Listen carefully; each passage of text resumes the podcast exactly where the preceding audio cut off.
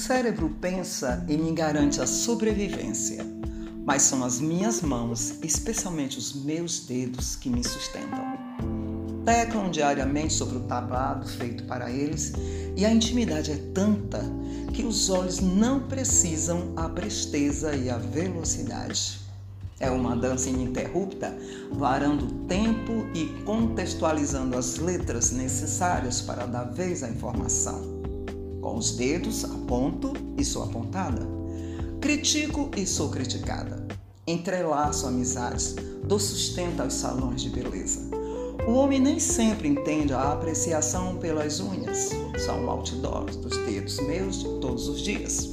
Com eles chamo pessoas próximas e afasto os indesejados. Faço cacho nos cabelos cúmplices dos ventos. Indico números, atos e até xingo as mãos sem eles, o que seriam? Aprendi a contar com ajuda sempre pontual. Somo e diminuo. Atraio e afasto. Eu não sei falar sem eles. E quando os escondo em um bolso, mando mensagem de que não vale a pena expô-los.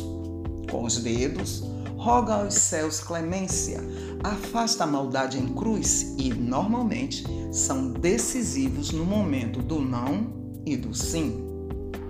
A música sai deles pelas cordas, pelo sopro, a pintura mágica colorida e nos pés, como andar sem eles? No encontro com amigos, marcam a prosa. Na cozinha, nós somos parceiros nas delícias.